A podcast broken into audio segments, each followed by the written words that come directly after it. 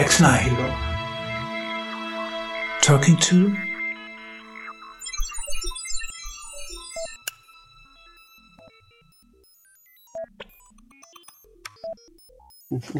Mr. Tinker, I've been thinking about how I might introduce you as a geologist who has the Office of Economic Geology at the University of Texas at Austin, or as an energy activist working to move the world out of abject poverty, or as the founder of the Switch Energy Alliance, or as the filmmaker who explored the practicalities of meeting world energy needs. But what appeals the most is the idea that you're really an anthropologist of energy, an anthropologist of energy, someone who, for whom the connection between energy and civilization is obvious. And I was particularly impressed by the humanism of your approach. How did you end up in this world?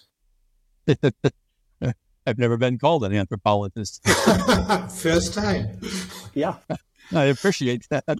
Oh, oh boy, you know, um, I'm a geologist by training and background, and, and mm-hmm.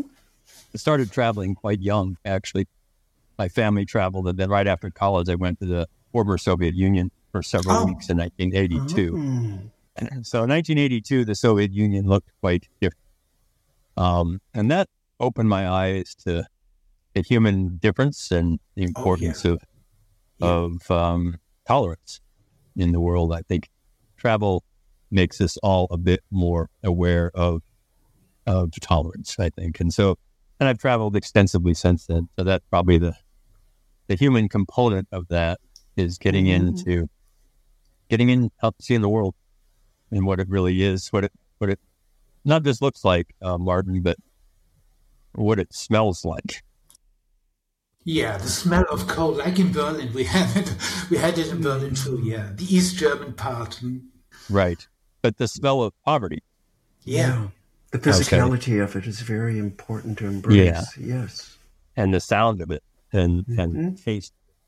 And I met a great filmmaker along the way. I'm I'm the pretty face on these things, mm-hmm. which this is why we struggle. But you know, he's the he's the genius behind all this. But we've been partners at it for over 15 years, and he and he makes films about many things, not just energy. He has a beautiful mental health channel. He has yeah. classical music program on mm-hmm. Friday nights. Yes, he's very broad in his thinking, but we have been doing energy and driving the economy, you know, a decade and a half, you know, and then that you just can't think about energy without thinking about the human component of it, because really that's Absolutely. the human mm-hmm. flourishing is what drives all of this. And and I think I get left behind sometimes a little bit, not intentionally, mm-hmm. but just by our actions. Sure. It appears that the energy issue is on everybody's lips these days, especially in Germany. And comparatively speaking, your perspective we find really unusual.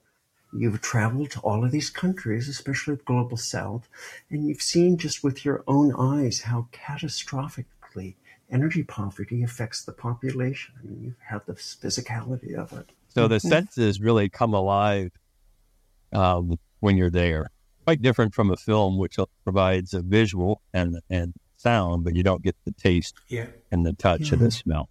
And and so that's I think a, a piece of anthropology, and mm-hmm. you just can't think about energy without thinking about the human component of it, because really that's Absolutely. the human mm-hmm. flourishing is what drives all of this. And and I think I get left behind sometimes a little bit, not intentionally, mm-hmm. but just by our actions.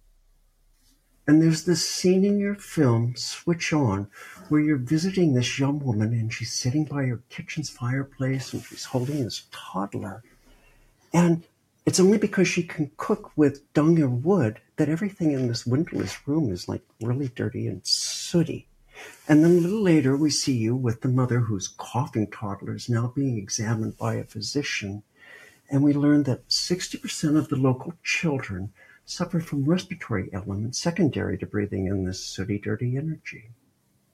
Given this increased morbidity and mortality seems pretty indisputable, how do you explain that the majority of our climate and energy activists are following some sort of idealized image of a noble savage who lives a healthy life in an untouched natural environment? yeah. Well, Stanley, you described that very well. uh, you know, it's uh, mm-hmm. it was a tough part of the film, and it, and it wasn't just there. That's the part we chose to show, but we saw this in many different parts of the world, mm-hmm. where close to three billion people, a little less now, still cook indoors with biomass of some kind, be it mm-hmm. dung or wood or other things. And in the piece that we showed from Nepal there with Sanakanchi, there were actually two cows in that room inside. Wow. cows were sacred in Nepal like they are mm-hmm. in India. And the room was very small. Half of it was cows, and that little teeny place was for her you know, five kids. Mm-hmm. And we went mm-hmm. upstairs on a little ladder to the small loft where they slept. Uh, and they had dry stores of a few things. That was brutal. You know, I go into the Seti Memorial Hospital nearby and watching kids die from breathing particulates and moms with cancer and mm-hmm. cataracts and other things is brutal. Mm-hmm. And it's so pointless because this is very solvable. This isn't one of those things that we have to work too hard to address. It, we can replace those biomass things, which, by the way, are very expensive to them because they're not allowed to gather firewood or deforestation. Other things are real. Mm-hmm. So you have to replace them with things, whether it's uh, uh, an induction cooktop if they happen to have access to electricity, or or an LPG tank or other things, and and the resistance to that is often ironically uh, uh, transparent or apparent, I should say, ironically apparent. It, mm-hmm. We resist giving somebody an LPG natural gas tank. Well, why? You know, why is that? And, and well, it's a fossil fuel. Well, hold on. Mm-hmm. You know, the emissions from it are significantly less and it's cheaper mm-hmm. to them, liable to them, and we can move it around. And so we've got to begin to think a little deeper than the binary narrative that has been presented and in many ways won by one side of that equation. An important one, our our environment. In that is climate, but also the land, the air, and the water. So the whole environment mm-hmm. and human flourishing. How do we how do we work those together? It's not a binary equation. It's not a yes or no, clean, dirty, good, bad dialogue. It's not a believer denier frame. Yeah.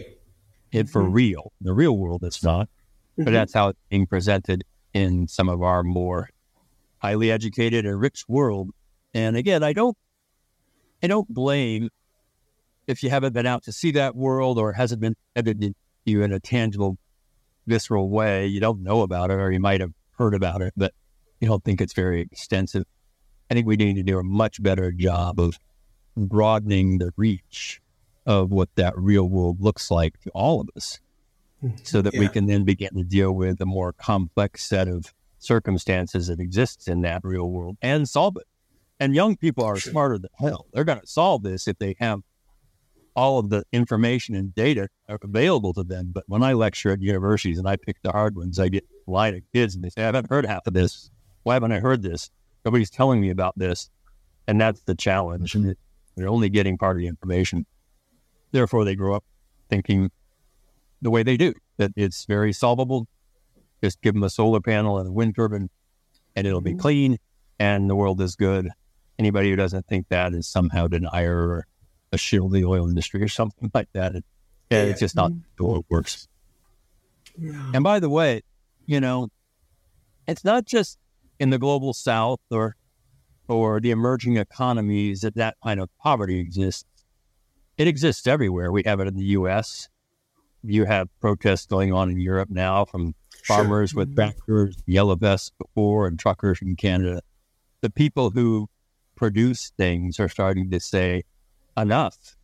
This is regressive. It's a bigger and bigger part of my income.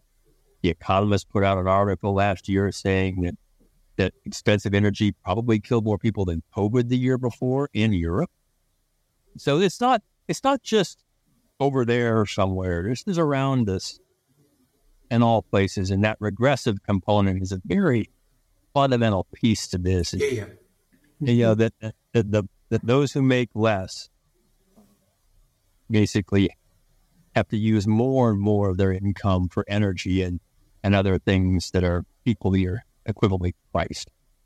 And that's very, that's a very real effect of many of these policies. Both Hopkins and I have heard you elaborate on the triangular relationship between energy, the economy, and the environment.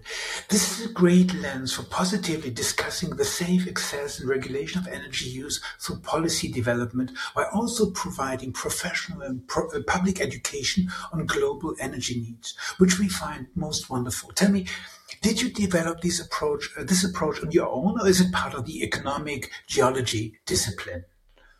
Yeah. Yeah. Mm-hmm. Um, I don't think any of us do anything on our own. Mm-hmm.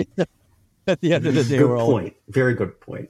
We're all influenced, and I've had great influencers, people like Jesse Ausubel, uh, who's a brilliant mind, who's influenced many of us, I think, through decarbonization, and many colleagues, Steve Koonin and others. And um, but I, the three E's I've been speaking about for a long time, close to twenty years, and and the thing I call the radical middle, I wrote a short piece on probably 15 years ago, that overlap space between energy, the environment, and the economy. Mm-hmm. So, and why does that matter? It matters because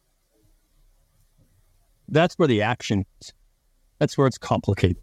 When you get in the room with all those things together, you have compromise, you don't agree sure. on everything, it's messy. But that's where the action is. That's where things will be solved. Because if as you push out from that, in one direction, too hmm. much toward energy, too much toward the economy, too much toward the environment, you leave everything else behind. And so you end up hurting things and then getting big resistance, rightfully so, from other sectors saying, well, hold on, that all energy all day approach is going to hurt the environment. Or that all zero emissions, zero emissions all day approach could hurt the economy and the energy sectors, and you won't be able to do it. You can't accomplish it. So you have to you have to bring things together. And that requires lots of work, lots of different sectors coming together NGOs and academics and industry, and governments, mm-hmm. as well as different disciplines. It's fun. If you have to have a real broad definition of fun. we know this story well, yes. Yeah.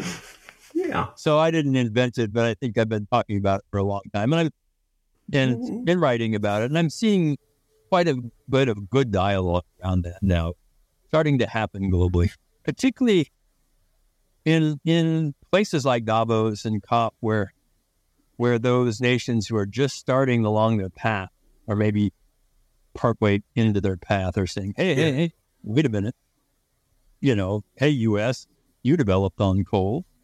Hey, UK, you did. Germany, you did. The China is. And Mr. Modi mm-hmm. says to the G20, don't lecture me about climate change. Yeah, yeah.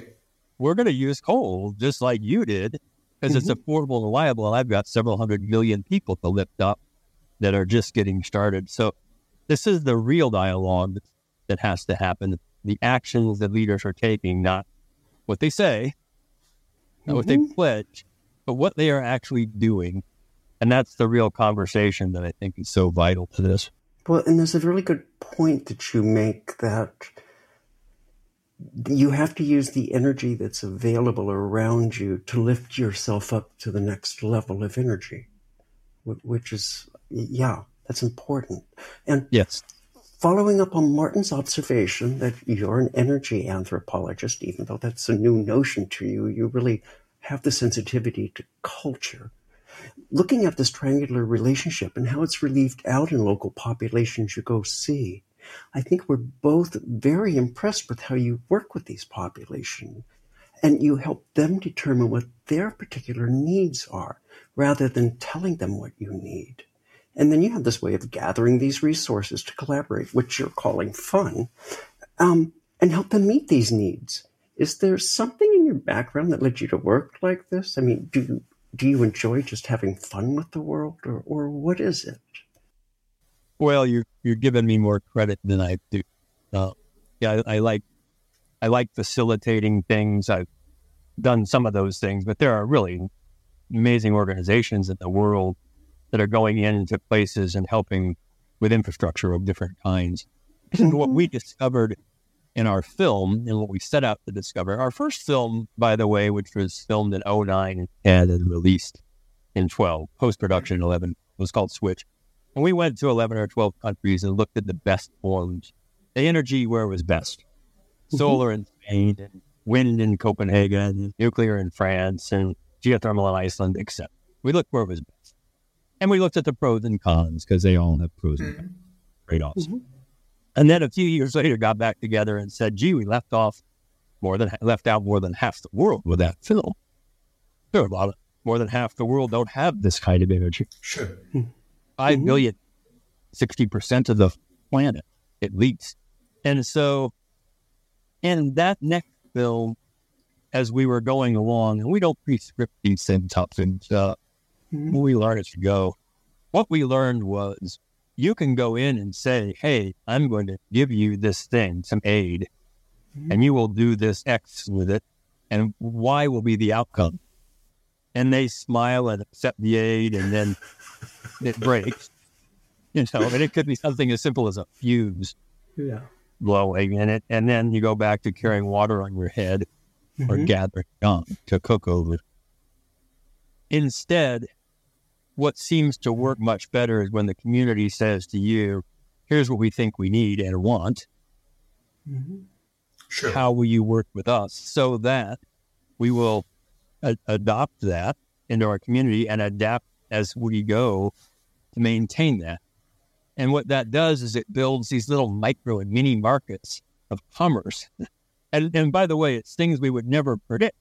Mhm. Oh, yeah. I'll give you, yeah, I'll give you a couple examples in Gunchukwa, Colombia, the Arhuaco village, indigenous people we brought first solar. They asked for solar. Mhm. Are they There's a asked for river it? Ah, They- They asked for that, and there's a river running there. We could have put Pico Hydro in very Mhm. easily. No, Mhm. the river was sacred, sacred water. See, you So we're are a not- cultural anthropologist, didn't I? Well, so we, in fact, we were baptized in that river a year before we were allowed to come back, allowed to come back and bring all mm, there's a there were power lines four or five miles away. Now it's throughout country, but they didn't want to you know, want to tap into that. They wanted solar and PV solar in the village center, not in the homes, not Oh, in the agrarian homes. Yeah, yeah. Why? Because people wouldn't come to the village. yeah, yeah. They wouldn't gather. How wise is that? Oh, it was brilliant. Incredibly wise. Yeah, Yeah. brilliant. And their leaders are called mamos, and we spent eight days that second trip without electricity, helping to well, we put in a three and a half kilowatt array, and Mhm. and it put it put light bulbs in seven mud huts, ceiling fans in their community center, and one refrigerator freezer for for some medicines. Now here's the catch: my wife and I paid for the battery battery pack, fifteen thousand dollars, and it was part of the whole thing. And we said, you need to replace this in 10 or 12 years. How are you going to do that? They started selling popsicles out of the freezer. they've never had popsicles because they've never had freezers. Mhm. And they're making money and putting it away to help be prepared. Now, Yeah. would I guess popsicle sales? No. I would have been about the last thing I would ever have thought of. In. Bangladesh, when they got electricity, they built hair salons. The women did. Why? Uh, because it's cultural hair. It's safe. Women gather. There's commerce that gets improved, virtuous. Yeah, yeah. And yeah, then yeah. the women invest back in the community two or three times more than the men who are over there often drinking. That's true around the world. But- I hear and- and so the the the virtuous cycle begins. In Nepal, we talked about where Sanakanchi was cooking indoors at the roadside shops. That's a generous term. Little shack. They now sell induction cook stove, and they're ah. very expensive. I bought one in the film. They're very mm-hmm. expensive. It would be a whole year of income for many people there. But they're selling them now, and she had sold, I forget the number, 10 or 12 that month. Yeah, big deal. That was never part of commerce. But that's what they are starting Sure. to do. So what I'm what I'm getting around to here is that it's vital to listen. You know, that's why we have two ears. What does the community want and need? Not what do we not what do we think they need or Mhm. tell them. Mhm. In my last book, uh, which is called Above the Sea of Air, I recalled that Evangelista Torricelli observes how a bar- barometer's mercury column was more compressed at the base of a mountain than on its summit, from which he concludes that air has weight that there must be a vacuum above this sea of air. It turned out that this understanding of a vacuum underlies our modern conception of energy, beginning with the steam engine and then electricity. Putting it philosophically, the question of energy is deeply linked to mental abstraction. It seems this ability to think abstractly has been lost in the quest for renewable energies, and there's this primitive belief that the Earth Mother Gaia is noble and good, and that she never sends us a bill, which is very funny. The metabolism of the vacuum has been forgotten in our times, along with the remembering that everything comes at a cost. Can you explain that to a layman? Yeah. yeah. Yeah. Well, if I'm an energy anthropologist, you're an energy philosopher. That's and it's very wise what you just said. I haven't heard that put that way before, but that's very wise. Um, nothing comes without a cost. There's trade offs in every single decision from small to large in the world. If I'm going to do this, I am not going to do that. That's just the way life goes. And the reality with humans is we impact the earth. We do. Everything that we use, even if we're living in what we would call severe poverty, we're still using dung and wood of some kind and harvesting that. And that could be deforestation. Um, now, all the way up to the scale of what we're doing right now, which is talking across an ocean in real time streaming. Mm-hmm. And that takes a tremendous amount of energy. So these trade offs have to be considered as a geologist. I know and understand very few things, but one thing I understand reasonably well is Earth resources. So all the things, all the energy collection systems in the world. This is trying to address your answer in a simple way. All the hmm. energy collection systems in the world require Earth resources. Whether or not it's a solar panel, a wind turbine, a battery to store energy, and big cement dam to for hydro, a pump jack to mm-hmm. produce oil, and a refinery to refine it, and a pipeline to transmit it, anything. All of that comes from here. That requires mining. And I don't mind mining. I'm a geologist, but it's not green. Exactly. Yeah. Mm-hmm. It's There's no green mining. Yeah, just because we say green mining doesn't mean it's green mining. I don't even know what the word green means anymore. So it comes from mm-hmm. the earth. We make it into collection systems, whether we're collecting the sun or the wind, which are, yes, renewable, but the panels and, yeah. and uh, turbines are not renewables.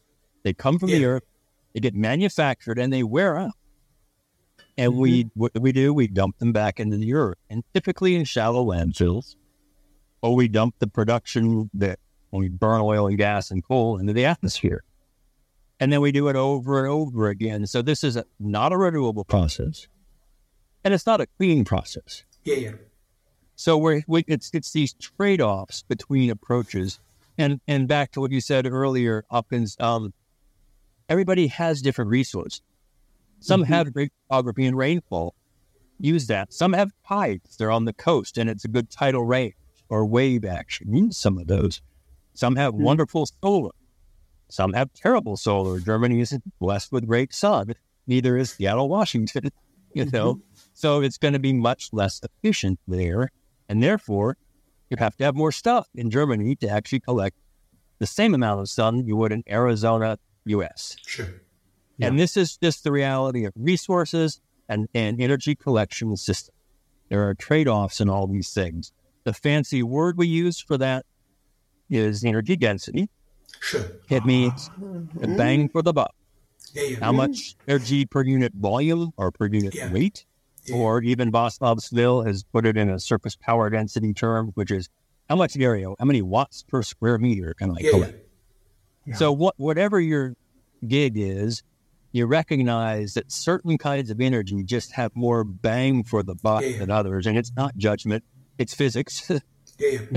and so physics wins less stuff would get more energy at the end of the day helps the environment Mhm. and it helps human flourish because I don't have to have as much stuff to make the reliable energy and all in- electricity is only part of it. The reliable energy needed to power whatever it is I'm trying to power. And I use that w- word power broadly. So to, to, to do useful work. Okay. Mhm. Uh, is that reasonable? Yeah, yeah, absolutely. Yeah, yeah. Uh, that's uh, we we tend to call that shrinkage. It's the shrinkage of things getting more efficient all the time. The romantic philosophers said uh, that it's not a plus ultra, but, but a plus intra, getting inside in the in the in, in the things, which is the very uh, very question of the vacuum and all this like modern energy stuff, which is getting more out of a bang, like of, of some some given quality. Yeah, sure. Yeah. I'll put some real numbers just in U.S. terms, but this is true around many modern economies. The U.S. uses, let's call it, 100 units of energy every year. Turns out that's pretty close, 100 quad. Mhm. About a quadrillion BTU is about the same as an exajoule, which is about the same as a TCF of gas, a trillion cubic feet of gas. So 100 units of energy go in. Out of the back end of that, uh, you know, both through generating electricity, but then transportation and commercial, residential, industrial uses. Those are the four big boxes. Out of the back end of that, we only use a third of that energy to do useful work.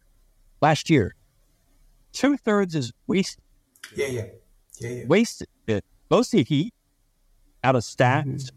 and tailpipes. Mm-hmm. And we, so the the headroom on that is really remarkable. There's a Yeah. tremendous amount of, of energy that we could use, Yeah, yeah. get more use from.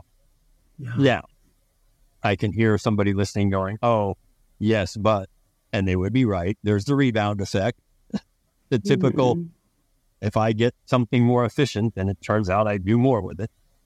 My computer is more efficient than the one I had Oh, yeah. 30 years ago, but I have a bunch of computers, Yeah, yeah, yeah. Sure. you know. So it's not one for one.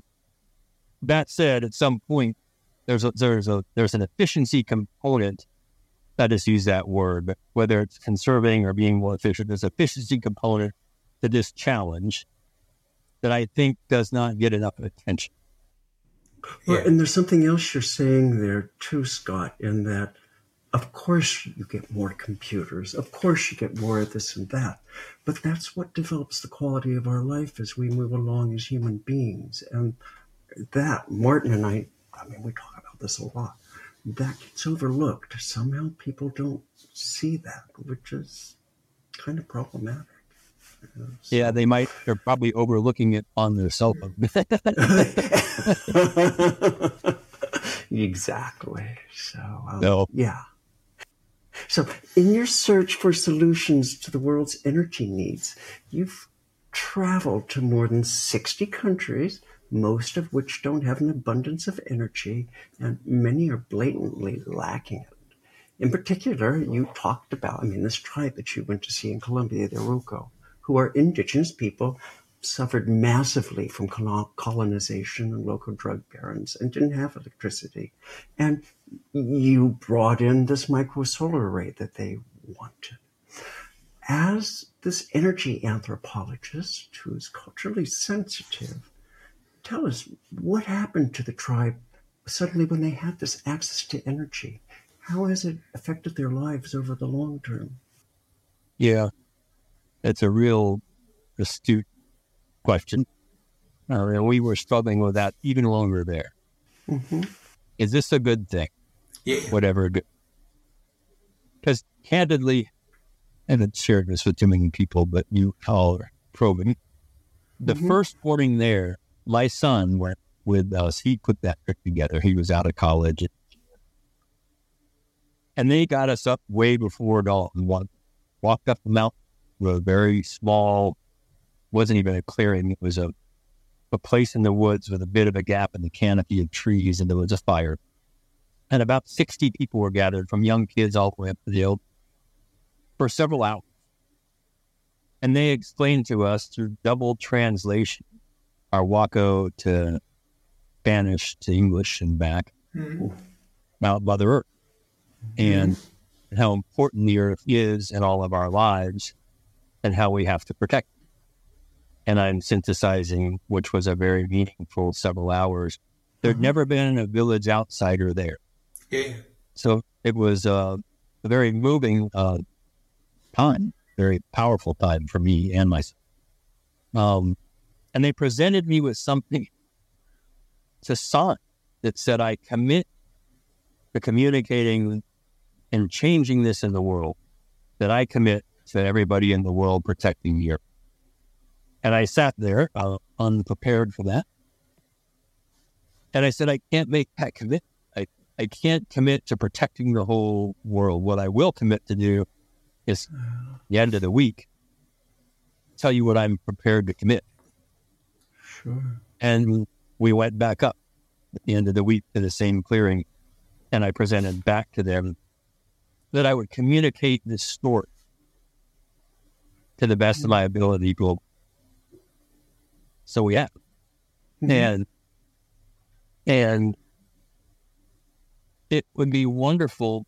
They were pushed into those hills 500 years ago by the Spanish in that case. It would be wonderful if the world would continue to live untouched if their lives were that way. Now, what does that mean? Half of their kids die before they become a and of a tooth infection, you know, or diarrhea or something Yeah, yeah, yeah, sure. Mhm. we would take a pill for and be fine tonight Yeah. and go have dinner. Okay. So is that good? Nature is rough. Mhm. Nature is hard on it's it's a it's a very hard existence. Um we have tamed nature in many ways, the modern Mhm. and not them so much, but us. And so, where is this balance? Where is this balance of taking care of the only planet we have and human flourishing so that everybody has a time or be with their kids or read or learn something? I think most people would like to have that time if they weren't just literally working from the time they woke up to the time they went to bed somewhere in there lies this balance. And I think it's what we search for, but it wasn't without struggle. Uh, even Sure. there thinking this is going to improve their lives. And I had to back away and then actually said it to our group, back away and say, this is what they've asked for. This is what we're here to do. We will do it. The, the engineer who helped us do that, Steve Harding's white pussy, Osiris, is Colombian. So she Mhm. does track of that progress and they are using it wisely. And it has helped them. They see each other at night. They can read Mhm. now Mhm. in their villages. The kitchen has a light in it, so they can actually cook uh, in the evenings, um, Mhm. etc. So there there are some nice things happening because it's near the equator. So the days are pretty typically six to six. They don't get long days in the summer and short days in the winter. Pretty much consistent. So it really has helped them expand their light, if you will, to do some of the things that we just take for granted. Um, but again, it's not with nothing is perfect. Back, Martin Luther King saying there's just trade offs with everything. Yeah. Well, and we were entertaining this question this morning and talking about it and thinking that the child that's going to grow up in this village with this solar microarray could very well end up going to a university and becoming a quantum physicist. Yeah, but it's, I mean, it it's just an opens up that abstraction world. entering like a Trojan horse, is it? It's incredible. No, Yeah. you're exactly right. In fact, in Kibra, the large slum outside of Nairobi, where I was with, I was hosted by uh, the lead, one of the lead engineers at uh, Kenya Power. Hmm. Um, but Mhm. He was a kid who grew up without electricity. He didn't have electricity in his home until the ninth grade or tenth grade. I can't remember. And here he was, an electrical engineer. We laughed about that. He goes, "It's so ironic in one generation, Willie, the learning that went on." And Mhm. so I think that's very astute that that kid could do that. Now, what often happens is they don't come back. sure. Oh, cool. And Mhm. And so I'm working with a young man from South Sudan right now, uh, Ken Tong, who heard me speak once and approached me afterwards. And we've been Beautiful. three or four years now working together. He's made it out of South Sudan to South Africa, UN, into somehow Arizona University. Now he's here in graduate school in chemical engineering, U of H. And I'm, I worked with him, and he started a not for profit called Seeding Mercy. You can look at uh, Seeding Mercy. What he's trying to do is take solar power, in this case, back to South Sudan for pumps to produce water for irrigation. He got the government to give him his not for profit 10,000 acres. And then he gifts two to five acres per farmer who can then irrigate it because they have a pump now for the first time. So they can grow more than their family needs. That's the ideal. And you start to create this virtuous cycle. So it happens in ways that are the least expected. Now, here's the downside. He and I are in correspondence just this last week about what's going on with Sudan and South Sudan. Yeah, And you're probably Civil familiar war. with it, but people are not. It's brutal right now. absolutely. 600,000. Mhm. And then they, they're going back and forth and dying. And so he's trying to get money there to help with food. And then we had the philosophical conversation, Martin, about he goes, We're going to try to get food to the women and the old people. And I said, You know, I gave a lecture for two years on ethics way back in my career. And it turns out the great mm-hmm. philosophers of the world, when faced with that challenge, who should you save? It's not the old people and the kids, it's the people right in their birthing years because they're not going to die mm-hmm. and they can have more kids. And I shared that with him. He said, I haven't thought about it that way, mm-hmm. but you're right. And so we're going to try to make sure those people in their 20s to 40s are the ones that are stay strong and get something so they can continue to take care of the old and the young. And then it's just this, it's just this incredible dialogue that goes on that we and the, the won the lottery, the birthplace lottery. Yeah, yeah, It was the year you were born Yeah. there. We want a lottery. yeah. We don't understand these things, but it's happening in our world today extensively so. It's it's very extensive. And that and mm-hmm. that's just, it's not right. This is a P net I'm passionate about net zero poverty. Yeah, yeah, yeah. That's that's Net apocalyptic apocalyptic concept, I would say. In taking an economical look at the energy, and you already talked about it in regards of uh, energy density, you come up with a concept like an energy harvest factor. You've also men- mentioned the only real way of effectively dealing with the energy question is giving everyone equal access to adequate energy sources, which in turn eliminates poverty and improves everybody's quality of life. So, how would you explain this concept's important to a student in Geology 101? yeah. Well, I think you do it with with illustrations of it. You try to transport ourselves there to what that feels like and what that looks like to have nothing. And once you get that, then you start to see, oh, okay, we all it's never going to be. But we all hmm. need a level of growth in order to be just. And if you don't have that, you will be left behind. And the disparity that's growing in our world from Elon wanting to walk on Mars to people cooking with dung, we just keep stretching it out. Yeah. And everybody understands that that's, everybody understands at a gut level that continued stretch will fail. Through history, it's always failed. The, the mm-hmm. masses rise as they should. And they take the proletariat and they, they cut their heads off, both physically and metaphorically. And so you have to begin to to mm-hmm. bring everyone along.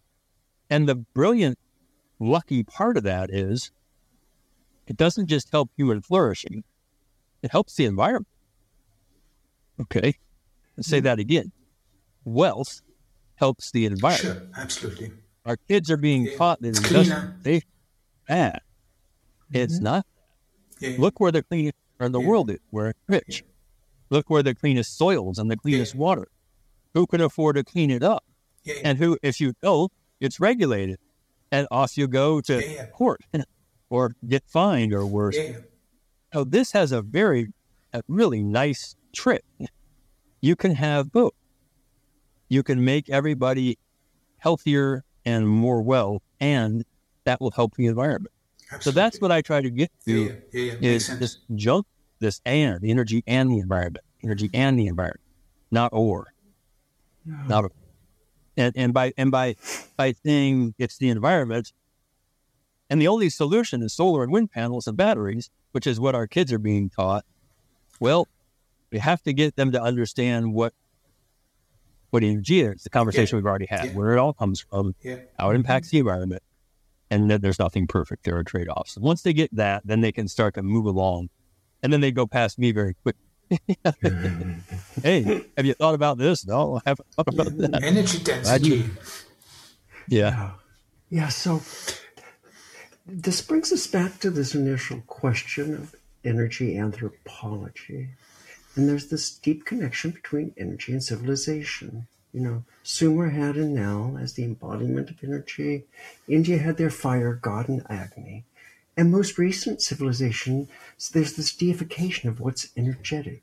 You know, as an exemplary, there's Zeus with his bolt of lightning, who was worshipped on Crete as the metallic Zeus, and all the young Greek deities having the second metallurgical birth, like Athena. It's curiously weird how these references have barely been touched on by cultural studies, if not simply forgotten.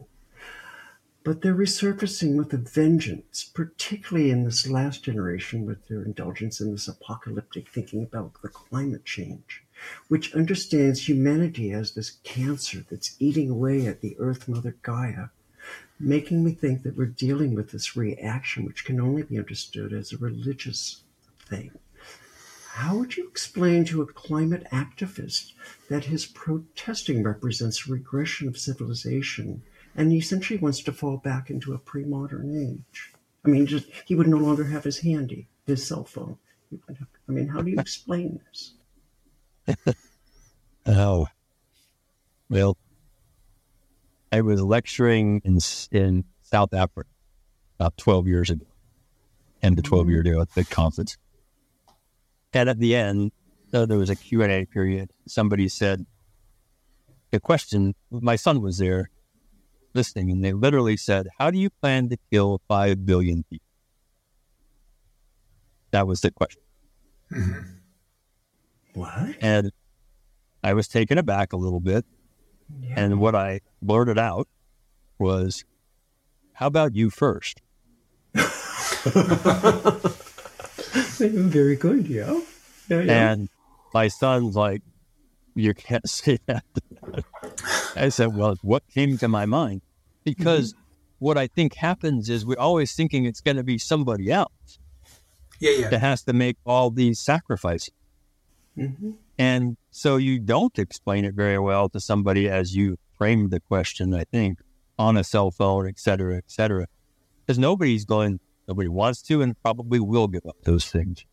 Some mm-hmm. of our most ardent climate warriors travel the most of yeah, any yeah. human on Earth. Mm. And we all know what flying on an airplane does. Mm-hmm. We all know what staying in motels and hotels does, etc. So very few people are willing to lead by example. We all think of ourselves as exceptions. Everybody else should do these mm-hmm. things and everybody else won't do those things because we're and and so I, I come back with that. Some look some people and look i don't think of the world linearly but if i just do that for simplicity let's make it a bell curve.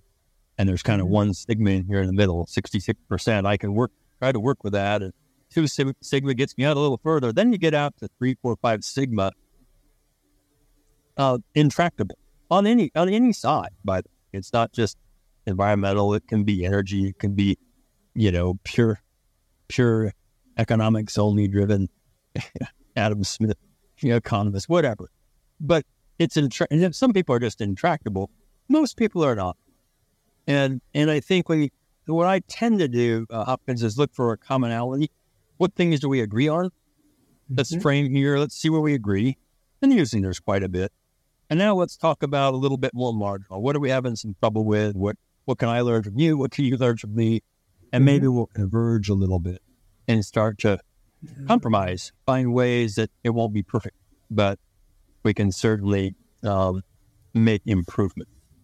And that's where I think going to the extremes is the, an approach that fails. It just doesn't work. Yeah, we geologists love these ternary diagrams, the triangle diagram. Everything has mm-hmm. to sum to hundred percent. And in you know, in solution phase and geology, you have certain elements in the minerals, and they make certain rocks, or you know, and, and mm-hmm. that works. But in the world, it doesn't really work that way. But let's pretend like it does. The energy, the environment, the economy. If if I have hundred percent zero emissions, that means I have 100%, that means I have 0% energy and economy on Yeah, that yeah. triangle diet. Mhm. And, and that and that fails. Um, Mhm. So you got to come into that center part where you have blends of different things.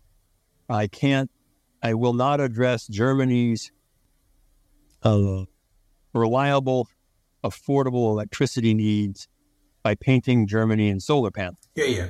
I just won't. There's Yeah, not enough sun Absurd. especially in the winter, and you're going to need the land for other things. And by the way, somebody else is mining and making it on and on. and on. Yeah, yeah. Now it yeah. can be a good supplement, but it's just a piece. So let's let's start looking for those different components of the solution. And this gets to some real practical economics. um, markets love options. Okay, optionality is critical to market success. I don't care if you're buying stocks; you don't buy one stock and throw it all in, or or real estate or energy. We love we need energy options in our world. Absolutely. And that therefore, when some are stressed, the others come in and they backfill and they complement one another. Mandates, which so many political leaders are fond of these days, especially in the West, and extreme incentives that pick winners over others are essentially eliminating options. yeah, yeah. To Yeah, say we're going to take this option away and that option because we know the answer is this. No, no. Markets like optionality. Markets don't like limited limiting options. And that's a hard lesson to learn, but we seem to want to learn it over and over and over again. and, and so on we go. 101 again. Yeah. Yeah. So for me, it's absolutely strange how digitalization hasn't been acknowledged in our current climate debate. I find it extremely curious how people ignore that in the 1950s, a silicon chip had only just five or six circuits on it, while computer chips now have billions. In fact, every smartphone owner has a higher energy density in their pocket than was available to NASA uh, on its moon flight. And if you look at the rate, radical impact of data collection in agriculture, particularly in irrigation, fertilization, not to mention verti- vertical farming, you can also imagine the roles that machine learning and artificial intelligence will play here. You might even say that the solution to the energy question is actually imminent in the computer chip. Surprisingly, however, Germany hasn't even tackled the smart grid, which is indispensable for the energy transition out of concerns over data protection and the general reluctance to embrace digitalization. How do you explain that? Oh, that's a, I don't know. I don't know. And it's a great framing again. Uh, I haven't heard these questions, so I- I'm processing using, you know, fortunately, what NASA had when I was alive, 10 years old when we landed on the moon, they had humans that had good minds. Exactly. Yeah. There, there was that process It's going on. Intelligence. We weren't just dependent on something automated. We can't lose that uh, out of this equation for sure. But it, three of my four kids are in data science. They're all Ah, girls. yeah, yeah, makes sense. computer Mm, science one, data my science son. one. Yeah, Yeah. engineering and physics, and they just they're in this world. And the other one's a geologist, and he does big time data too. So they kind of all are. Um, they help bring me along. Come on, Dad. Data Yeah, go mining. Now the new way. Yes. Yeah, mining Mhm. my limited data here. Uh, partly we explain it because it's such a black box to most of us. Like I used to, I used to be able to tune up my '78 Camaro, Chevy Camaro. Okay. I could change the spark plugs, change the oil. You know, I could change the, the fuel filter, and I knew what was going on. I can't Mhm. touch my current internal combustion engine. I would It's, it's just changed. So it's kind of a black box to me. And I think people worry about black boxes. Exactly. I think they worry that I don't know what's going on there. Yeah, it's not and I like palpable. it's yeah, it, yeah, it's it's it's it's this thing, and you know we've been talking, and I have my phone here, and I didn't put it on airplane mode or turn it off. Mm-hmm. I promise you, I will get some feed based on some words we've said in this dialogue that I never that I don't care about, but it hurt me, Hmm. and it will it will give me a feed. And I think people are quite worried now about the whole being listened to. I know in Texas now, Texas, you know, we're pretty independent here. we we we like our liberty.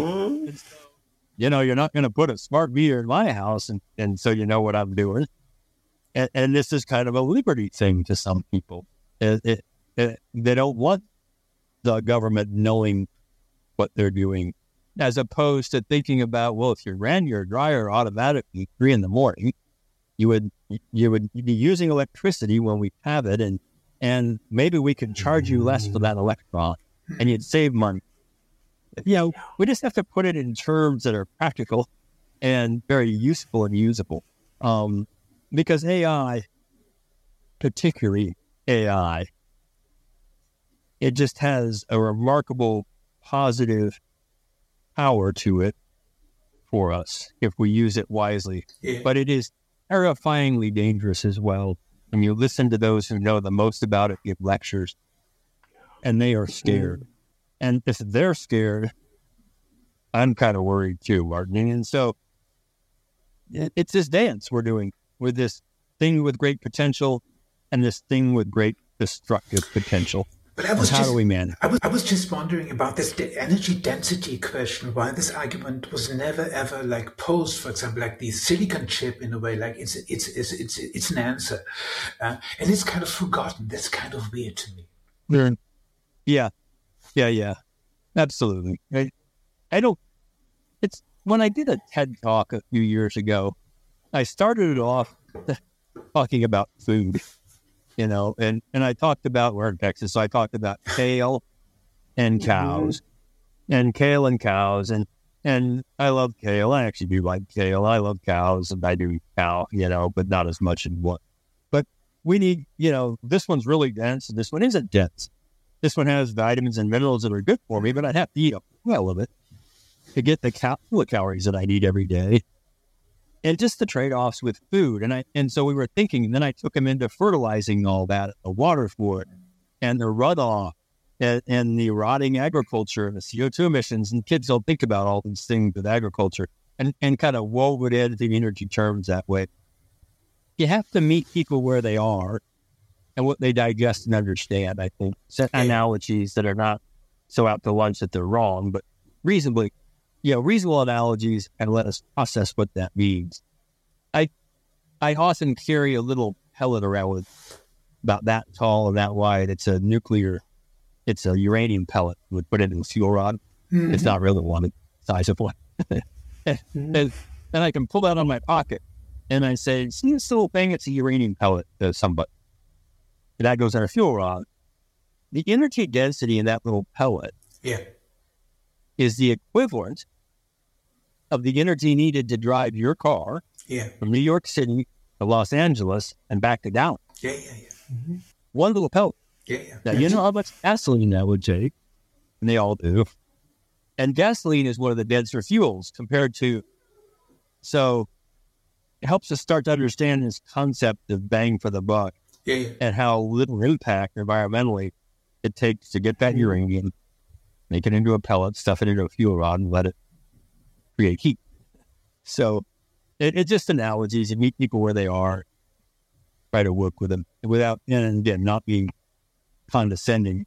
And It often, and I can't be condescending. I just don't know enough. But some people are really smart. it's so hmm. you know they talk to you, and you think, okay, I don't understand what you're saying, and they don't bring it down you to make it accessible. And it really needs to be accessible, but for us to be able to get in that radical middle and work together on these things. Otherwise, it's just fear. You know, we have people who are brilliant at peddling fear, And fear is a very powerful motivator. Yeah, yeah. We are emotive creatures. Mm-hmm. And, and when I'm scared, I will do almost anything to protect myself and my family out of fear. And that's what our young people have now is fear Yeah, for the absolutely. future. And the lack of vision, Yeah. the future vision, yeah, yeah. Yeah. There's no story told anymore about the future, which is really seducing. Yeah. Yeah. Are you familiar with the? It was the first time it was held last October in London. The ARC, the Alliance for Responsible Citizenship. Yeah, I heard about Have you heard- yeah. Yeah. Um, you know, it's kind of center center right, I would say politically, but they had gathered fifteen hundred people from seventy countries, and there were there were people in you know faith and family. There were people in agriculture and food, people in education, energy, the environment, religious people uh, from the Vatican, the musicians and Mhm. poets, and all gathered, and and trying to think about how to communicate a new vision, a, a hopeful vision, because when you actually look at the data, like like Hans Rosling, beautiful book, Yeah, yeah, Fact, yeah, yeah, yeah, yeah, right, Mhm. and the things that are yeah, yeah, that are you're wrong about the world, they're better than you think. yeah, The yeah. data for the rich world, I want to be clear here, for the rich people, they're so much better than they've ever yeah, been. absolutely. Yeah, Okay, but we don't think so. Yeah, yeah. Why? They're, we're, we're depressed. And then you go to the other extreme emerging world, they have nothing, yet they're hope. This is the this is the strange thing. Yeah. There's this optimism and hope coming out of people that are living in abject poverty because they see a future that is brighter than the one they're in. And and where does that balance happen? Where's the tipping point when we have too much? And now all we do is worry yeah, yeah. and that and and that makes this it's fertile ground for fear mongering. And you know the people that are out there selling fear, they're very good at, it. and I I, I don't I don't appreciate it. yeah. I think it's wrong. Yeah, have courage. The, the real strange thing, which we keep coming back and back to, is this notion of the Earth Mother Gaia and this romanticization of her. People forget that she was a very vengeful goddess. I mean, she was not kind at all. And so there's this notion of a noble savage living in harmony with Gaia is, I mean, it's a fantasy. so So, forth. uh, you know, and I suspect you're pretty tuned into Germany's energy situation, where the so-called energy transition policy has become this shining exemplar of a misguided policy for energy, and it's. as- As we talk, it's because they're virtual signaling this notion of purity and high moral standards in the aftermath of Nazi times. And so they've shut down nuclear plants. They banned CO2 capture, even though they developed the technology. And because they don't like fracking in Germany, despite having this huge reserve in northern Germany, they buy liquefied natural gas from poorer countries with the effect of it threatens Germany with deindustrialization, which we're seeing now, and it does not help global warming in the slightest. Now, I'm a native Californian, and I think that my state has been drinking this Kool Aid, right? So, as an economic geologist looking at this triangle of energy, economy, and environment, how would you address Germany's situation and my future concerns for California? Yeah. But you laid it out very well. And you know, it started it started fifteen years ago or so. Uh, I won't pronounce it right, but energy bomb the, the energy policies of Germany uh, north. Energiewende. And the yeah, yes. Yes. Energy Banda. Thank you. um um you know, the the thought nuclear is scary. I had to I had to try to get my head around why that is in Western Europe as much, particularly the northern part. Mhm. But it seems to be. So the reactors, the plan was to shut them down. And then of course Fukushima Daiichi happened and that accelerated that plan very suddenly to the point where there were just three left a year, two years ago. And then, of course, the natural gas and Russia connection is broken, Mhm. and Germany doesn't have gas for base baseload power again like it did, and has to say, okay, what are we going to do? Because the wind doesn't always blow and the sun isn't that great. So rather than keeping three nuclear reactors going, shut those down as planned and increase coal production. 13% jump two years ago and continues, mm-hmm. and importing electricity instead of molecules.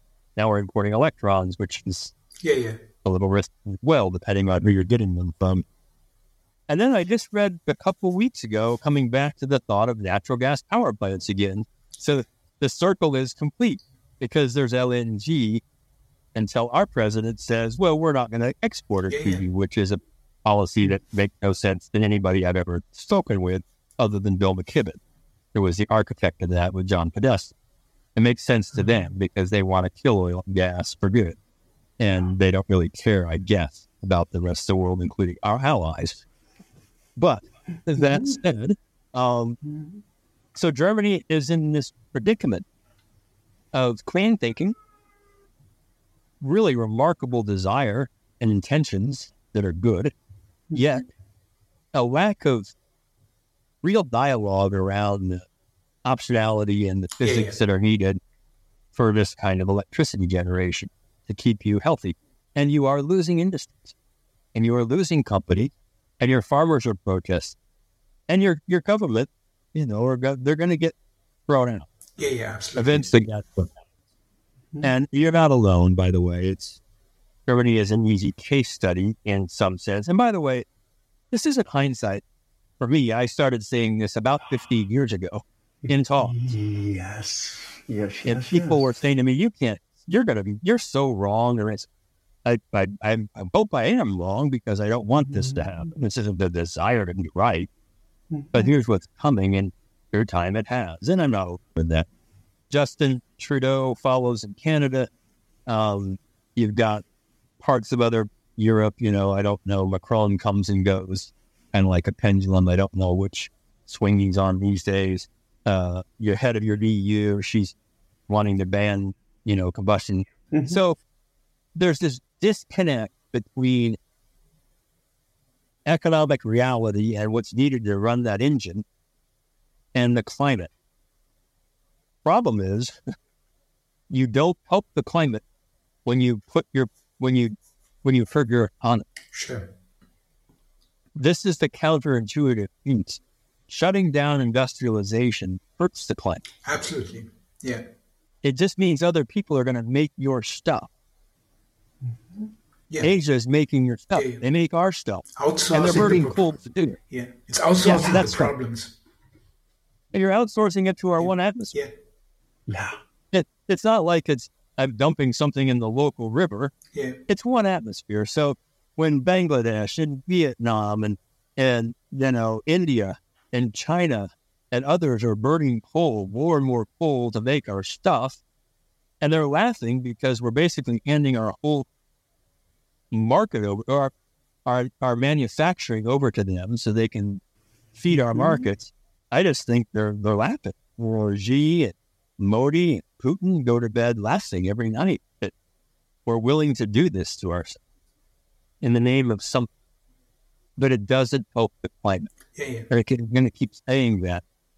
Germany losing Volkswagen, Germany, you know, losing Siemens. it's a it's going down to six or seven percent in the Yeah. industrial generation the last two years in a row.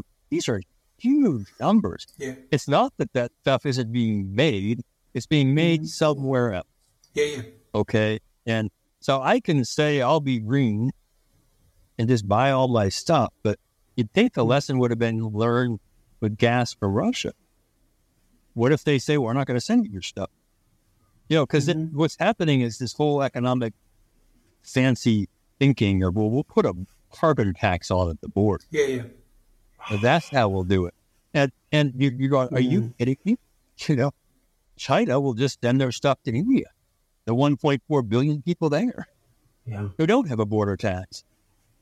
Yeah, you're not Yeah. that relevant anymore in Europe Yeah, and in the U.S. I don't mean that to sound like it just did. You're relevant. We're relevant, but we're coming less relevant. We're 700 million Mm-hmm. people combined in the U.S. and Western Europe. 700 million, maybe not Well, even that.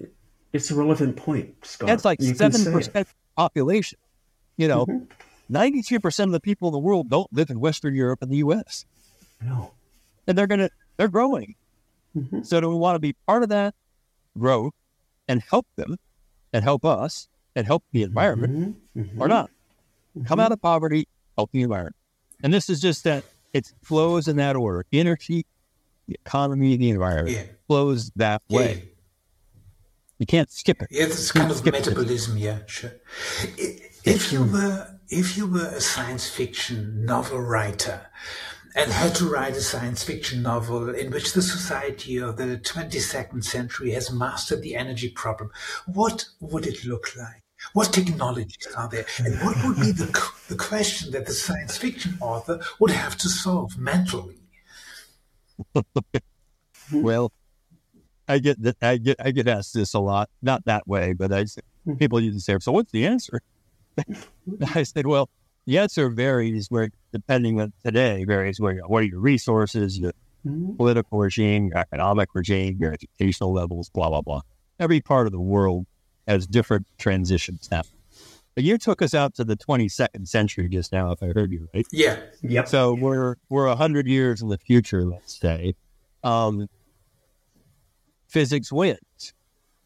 physics and economics mm-hmm. win. So dense wins, and affordable, reliable wins. Fortunately, we have that. Yeah, it's You know, there's is it? met, now dense energy in mm-hmm. uranium and thorium on Yeah. the fission side, and in mm-hmm. hydrogen on the you know on the on the fusion side. We have it, and so Yeah. it wins. At the end of the day, I think you will see a, a very low emission system, the very high density electrons being generated in very small footprint areas. And we will be mm-hmm. electrifying quite a few things, but not everything. We still need molecules for a lot of stuff. And mm-hmm. so those electrons will help us generate some of those molecules from from splitting methane to make hydrogen so we Mhm. can burn it to get enough heat to make cement and steel. And the cement and steel processes will improve tremendously. And we'll be using more of the, we'll, we'll figure out ways to use more and more of the cement and steel over and over again. So it becomes a little bit more circular. Not completely, but more circular.